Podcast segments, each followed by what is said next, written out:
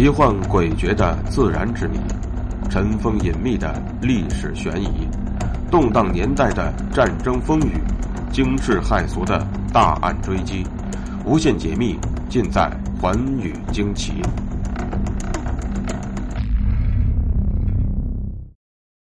山东省临沂市历史悠久，文化灿烂，在市区东南有两座山岗，相传。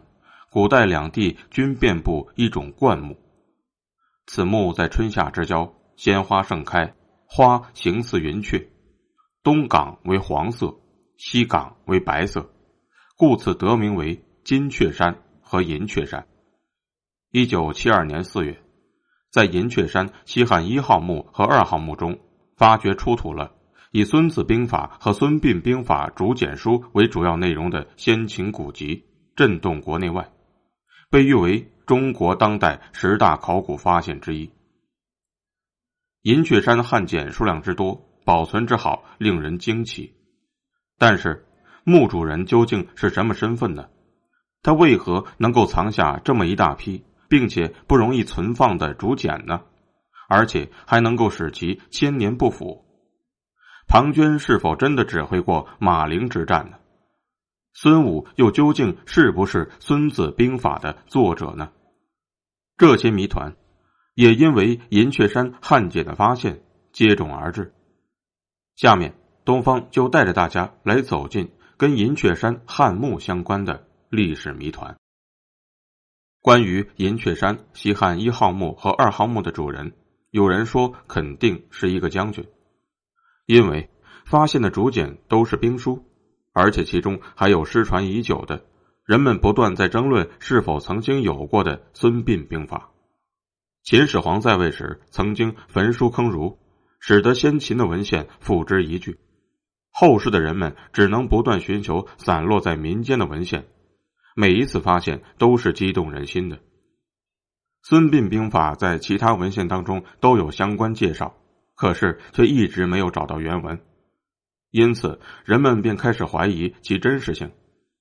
直到两千年后，现代人才有幸看到了这部书。特别是《孙子兵法》和《孙膑兵法》同墓出土，失传了近两千年的《孙膑兵法》重见天日，解决了历史上关于孙武与孙膑其人其书的千古争论。由于《孙膑兵法》的失传，致使孙武与孙膑。《孙子兵法》和《孙膑兵法》的关系混淆不清，后世之人有的说《孙子兵法》源于孙武，完成于后人；有的说《孙子兵法》是孙武和孙膑两人所为，甚至有人认为孙武和孙膑就是同一个人。竹简兵书的出土证实了孙武主要在吴国为官，而孙膑则在齐国为官。两个人分别是春秋和战国人，孙膑乃是孙武之后世子孙，二人各有兵法传世。《孙子兵法》是中国古典军事文化遗产当中的灿烂瑰宝，是中国优秀文化传统的重要组成部分。其内容博大精深，思想逻辑缜密严谨。它大约成书于春秋末年，作者为春秋时期伟大的军事家孙武。该书自问世以来，对中国古代军事学的发展产生了巨大而深远的影响，因此被人们尊奉为兵经，百世谈兵之祖。历代的兵学家、军事家无不从中汲取养料，用于指导战争实践和发展军事理论。三国时期著名的政治家、军事家曹操，第一个为《孙子兵法》做了系统的注解。为后人研究和运用《孙子兵法》打开了方便之门。《孙子兵法》不仅是中国的谋略宝库，在世界上也久负盛名。公元八世纪传入日本，十八世纪传入欧洲，现在已经被翻译成了二十九种文字，在世界上广为流传。英国著名的军事理论家利德尔向人透露，他的军事著作当中所阐述的观点。其实，在两千五百多年前的《孙子兵法》中就可以找到。他也确实对孙武及其著作深感兴趣，不仅为《孙子兵法》英译本作序，还在他的得意之作《战争论》前面大段引述孙武的格言。在一九九一年的海湾战争中，美国海军陆战队军官都奉命携带着一本《孙子兵法》，以便在战场上阅读。《孙子兵法》历代都有注录，而银雀山汉墓出土的竹书《孙子兵法》为迄今最早的传世版本，真实的再现了作者的思想。后代传下的版本有多处改动，未能体现原貌，都是后人附会上去的。因此，此次发现具有重要的历史意义。银雀山汉简兵书的内容，除了大名鼎鼎的《孙子兵法》《孙膑兵法》之外，还有“为国之过”“误过”“分土”“三乱三危”“地点”“善者”“五名武功”“起师”“其政”“将义”“六韬”“御辽子”“守法守令”等篇。著论兵法的篇章有“将败”。将师、时问、略甲、兵之横师、官法、成兵、将德、将过、取将之法、雄辟城、五度九夺、机书、远足、时阵等等，可以说是一个古代军事文献的博物馆。如果他的墓主人不是从军的将军，又如何会专门收集如此多的兵书呢？其次，有能力收藏如此之多的文献。这个人肯定具有比较高的社会地位，有财力去收藏，因此猜测墓主人是一个将军是很有道理的。另一种说法认为，墓主人可能只是一个普通人而已。墓地留下的材料，除了一批珍贵的古书之外，实在是太少了。我们几乎看不到作为将军应该有的富丽奢侈的随葬品，而且连兵器等随葬物品也没有发现。所以，有人就认为，墓主人是一个藏书家。从汉简上书写的字体可以推断，藏书时间可能是在汉初，而且说是在秦末也未尝不可。这段时间社会动乱，民生凋敝，几乎没有人会特意去藏书。从随葬品来看，汉墓主人又没有什么显赫的身份，与大批藏书十分不符。那为何墓主人又有这么多的书呢？有可能是其祖上传下来的，为避免被战火焚烧，于是埋入地下。据考证，竹简可能比墓主人更早便放置在了墓当中。银雀山是我国先秦典籍的博物馆，虽然保存这份珍贵材料的人不知道是谁，但是我们都应该感谢他的馈赠。马陵之战是中国历史上的一次著名战役。众所周知，孙膑就是在这次战役当中杀死了庞涓。司马迁在《史记·孙子吴起列传》当中记载了这次战役。魏国与赵国联合在公元前三四三年末进攻韩国，韩国向齐国求救。第二年，齐魏王为救韩国而派出了大将田忌、军师孙膑。发兵去攻打魏国，在这场战争中，将军庞涓是魏国军队的指挥。他看到齐军援兵来到，便放下韩国，而转而去攻打齐军。于是，齐国的军师孙膑便献上一条妙计，让士兵们装出一副害怕的样子，并且让军队一天接一天后退。第一天的行军营地有十万个灶，第二天减为五万个。第三天再减为三万个，这就是著名的行军灶之计。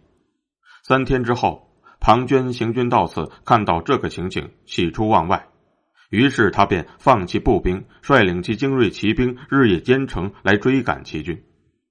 孙膑便在马陵设下埋伏。马陵地势极为险峻，道路颇窄。孙膑在一棵砍去了树枝的大树上写下。庞涓死于此树之下，八个大字，并且在树的周围设下了埋伏圈。果然，庞涓率领魏军在当晚追到马陵地区，想点火看看这树上究竟写了什么文字。然而，庞涓还没有读完树上的字，周围隐蔽的齐军便已万箭齐发，魏军顿时乱成一团。庞涓在走投无路的情况之下，拔剑自刎。齐军趁此机会大败魏军。从司马迁的这段记载来看，庞涓是指挥过马陵之战的。但是在历史上却还有另外一种说法。一九七二年，山东省临沂市银雀山出土的汉简《孙膑兵法》中的秦庞涓一篇中是这样记载的：魏大将军庞涓在公元前三五三年，也就是马陵之战前十一年的桂陵之战中，被齐军活捉。当时魏国攻打赵国的国都邯郸。派将军庞涓带八万兵马出击，齐国也派了将军田忌、军师孙膑率领八万人马去援助赵国。孙膑派了不识事的齐成和高唐二人，先攻打守备森严、人众甲兵盛的平陵，以迷惑魏军。结果，齐国这两个大夫未进平陵攻占，在路上就遭到了魏军侵袭，齐军大败。于是魏国便开始骄傲轻敌，不把齐国放在眼里。接着，孙膑为了以怒齐气，派遣了轻战车到魏都大梁的郊外，让极少的士卒分散跟随在战车之后，显出一副兵少将寡的样子。正在全力攻赵的魏军统帅庞涓得知这个情况之后，他并不知道这是骗局。于是他便率领精兵强将日夜兼程，回到大梁和齐军进行决战。于是孙膑故意失计，追击到桂陵，生擒了庞涓。孙膑兵法为孙膑的弟子所写，他十分清楚的记载了孙膑在桂陵之战中生擒庞涓的事情，应该说可信度也是极高的。既然在桂陵之战中齐军已经俘虏了庞涓。他怎么会在马陵之战中指挥魏军作战呢？如果说庞涓在桂陵之战时已经中了孙膑的伏兵阻击之计，那么他怎么会不汲取教训，在马陵之战时再次受骗呢？但是司马迁在《史记》当中又多次提到了马陵之战的魏将就是庞涓，《魏世家》当中也说，当时魏军任庞涓为将。太子申为上将军，结果未在马陵失利，齐国擒住了太子申，杀了庞涓。再有，在《田径仲晚世家》当中也说，这次战役，齐国就韩赵来打击魏，使魏军大败于马陵，鲁太子申，杀大将庞涓。还有便是在《六国年表魏》当中，关于马陵之战的记载是：齐鲁我太子申，杀将军庞涓。考察以上的两种说法，关键就是庞涓在桂陵之战与马陵之战之间的经历。在这一段时间内，他是否曾被释放回了魏国，并且又重新担任了将领呢？于是，有的学者便认为，桂陵之战，庞涓只是落入了其人之手，但不久之后又被放了出来。当他再一次担任马陵之战的将领时，和孙膑再度交战。而此次则因为大军被围困，自刎而死。在《水经淮水注》中，曾经引用《竹书纪年》当中的记载，在桂陵之战的第二年，魏惠王调用韩国军队，在襄陵打败了齐、宋、魏的三国联军。齐国见军事危急，就传楚将景射在中间调和。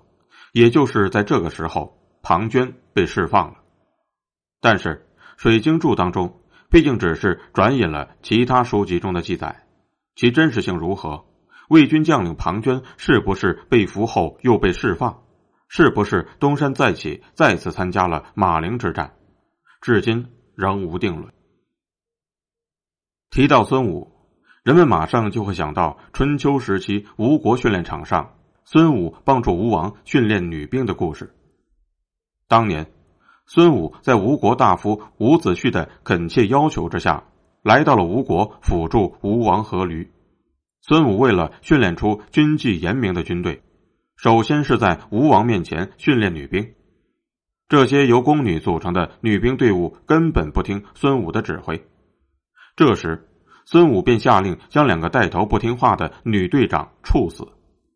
其他的女兵见此情景，再也不敢胡闹了。从此纪律严明，这个故事就出自于司马迁的《史记》。根据司马迁《史记·孙武子列传》当中的记载，孙武本是春秋时期的齐国人，祖宗田氏。孙武的祖父荣立战功，被齐景公赐姓孙氏，后辈也便跟随着改称孙氏。孙武潜心研究兵法，总结战争规律，在春秋末期完成了《孙子兵法》十三篇著述。《孙子兵法》深刻的揭示了战争的规律。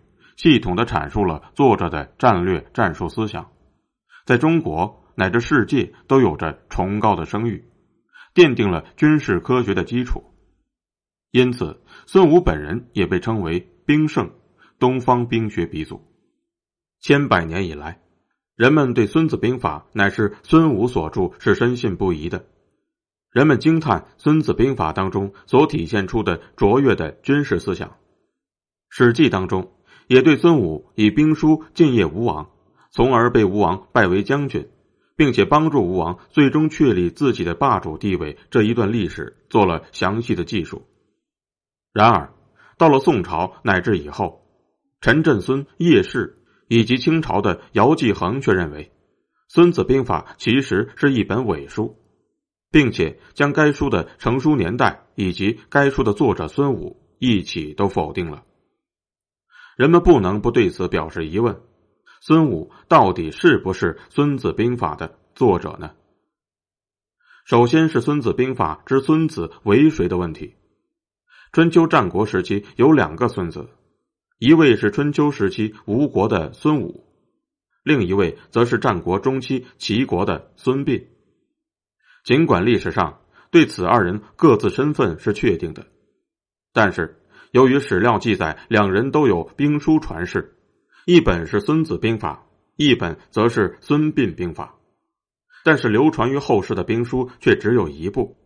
那么，这部流传的兵书作者是谁呢？宋人的怀疑便源自这里。